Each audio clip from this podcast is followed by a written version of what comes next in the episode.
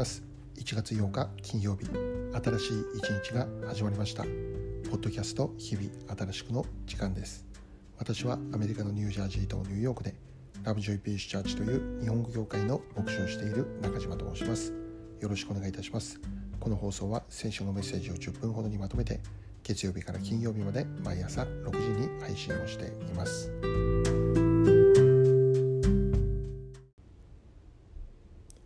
早速今日のメッセージですがまず今日の聖書の一節を紹介したいと思います。信玄18章10節。主の名は堅固な櫓。正しい者はその中に走っていって安全である。今日はこの一節から世界で最も安全な場所というテーマでお話をしていきます。大きな事件とか、まあ、そういうものが世界の中で起こるたびに、えー、まあ、考えてしまうことがあるわけですよね、えー、それは世界の中で安全な場所ってどこなのだろうかってね特に私たちの家庭には子供ができて、えできたのでこの子供の将来について考える時に安全な場所ってどこかなって考えたりすることがあるわけなんですね。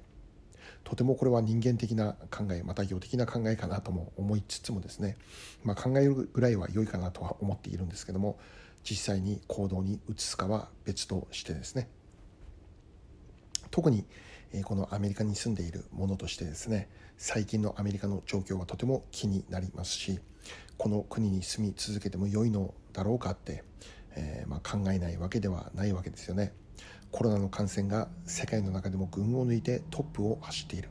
また今回の大統領選挙に関する混乱はあもうご存知の通りであります。で昨日日本に住んでいるある方から連絡をもらいました。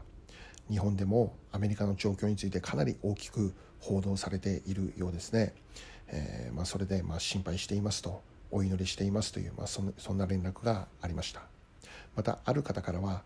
念のために食料を貯めておいた方が良いかもしれないよという、まあ、そんなお気遣いの連絡もいただきました、えー、本当にありがたいことでありますね。おそらくアメリカは、えー、特に昨年からですね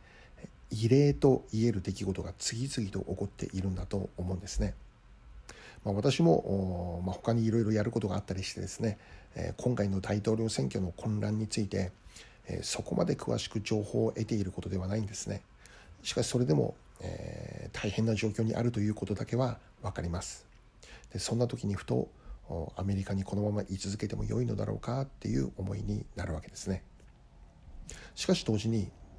ではアメリカじゃなかったらどこが安全な国であるのかということを考える時にえもちろんこのことについても多くの情報があることではないしこのことに集中して勉強したりということでもないのでえー、まあ、分からない部分もたくさんあるんですけどもしかしその足りない情報の中でもいろいろと考えてみるわけですね。やはり私の生まれ育った日本がいいのかなとかね。日本の中でも東京ではなくて私の生まれ故郷の北海道がいいのかなとかね。もしくは妻の実家である韓国のプサンの方がいいのかな。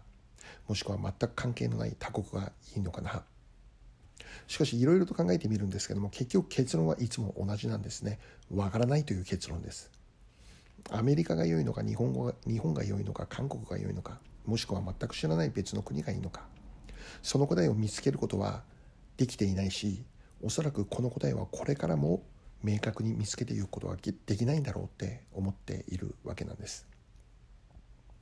私たちの家族にとってそれぞれ良い面がある、ま、アメリカも問題があると言ってももちろん私たちにとってはやはり大好きな場所なんですね。できればこの場所にずっといたいと考えているしここが私たちの働きの場所であるという、まあ、そういう神様からの確信をいただいているわけです。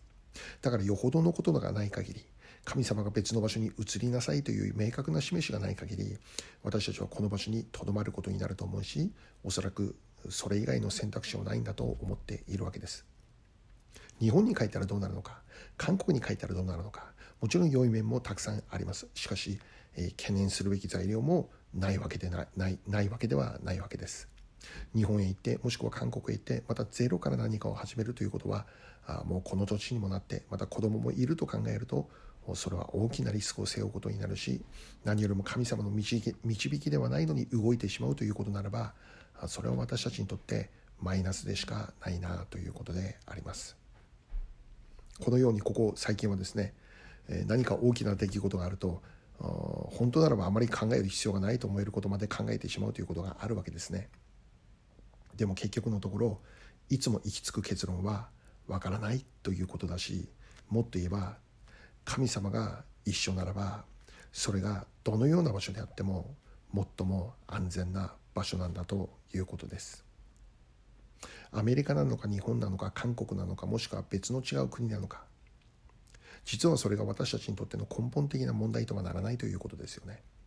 もちろん住む場所は大切です。私たちに合った環境を探すことは決して間違ったことではない。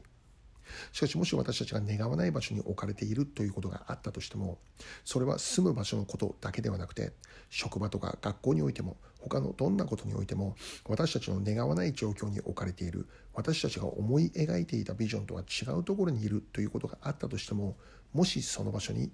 神様がおられるならば神様と一緒に生きることができているならばその場所こそ最も安全な場所だし幸いな場所祝福のある場所となるということなんです。ヨセフという人物がいますけども彼は彼の願わないような出来事が次々に起こってしまうそんな人生でありました。お兄さんたちから恨ま恨恨まれてしまいエジプトという異国の地へ売られることになります。売られた場所でヨセフは奴隷という立場で生きることになります。しかしそこでも彼は濡れ衣を着せられて牢獄に捕らえられてしまうということが起こってしまうんです。彼の人生は一言で悲劇の人生でありました。波乱万丈とはまさしくヨセフの人生であると言えるわけです。しかし彼はどんな状況に置かれてもそれでも彼は心が折れてしまうことではありませんでした。腐れてしまうこともありませんでした。自暴自棄になってしまうこともありませんでした。それでも彼は常に前を向いて生きていきました。置かれた場所で自分にできる最善をもって熱心に生きていくことができました。なぜそうできたんでしょうか？ヨセフはいつも神様を見上げて生きていたからなんです。いつも神様に信頼を置いて生きていたからなんです。そのようなヨセフと神様は実際共にいてくださり彼の人生を守られ彼の人生を助けられたんだということなんですね。神様と一緒に生きたヨセフはあらゆる場所において繁栄し成功し祝福の人生を生きることになっていくということでありました。彼の願わない場所であったとしても神様が一緒にいるただそれだけで彼にとって祝福の場所に安全な場所に変えられていったということなんです。結局問題は神様と一緒に生きることができているのかどうか。神様を見上げ神様を信頼して生きることができているのかどうか。それが問題であるということなんですね。どれだけ不安とか心配や悩みが押し寄せてきてもその時私たちが神様をその場所で見上げ始めるならばそれらのものが消え去り与えられるのは平安祝福であるということなんです。故に私たちにとって世界の中で最も安全な場所ってどこにあるのか神様と一緒に生きる人生にあるということなんです。神様と一緒に生きるならば神様を見上げて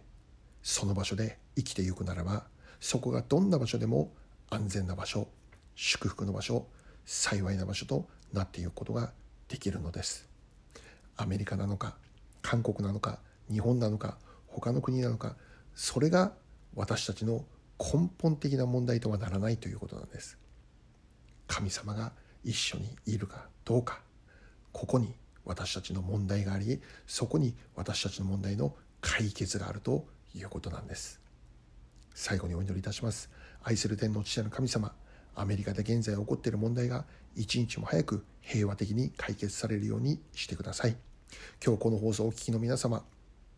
においては本当にどこにおいてどこにいてもどんな状況にあっても神様のくださる平安で満たしてくださいますようにと祈ります。イエス・キリストの尊きお名前を通してお祈りいたします。アーメン。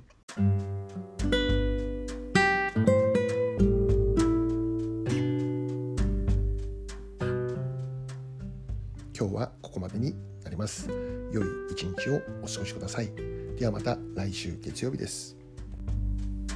thank you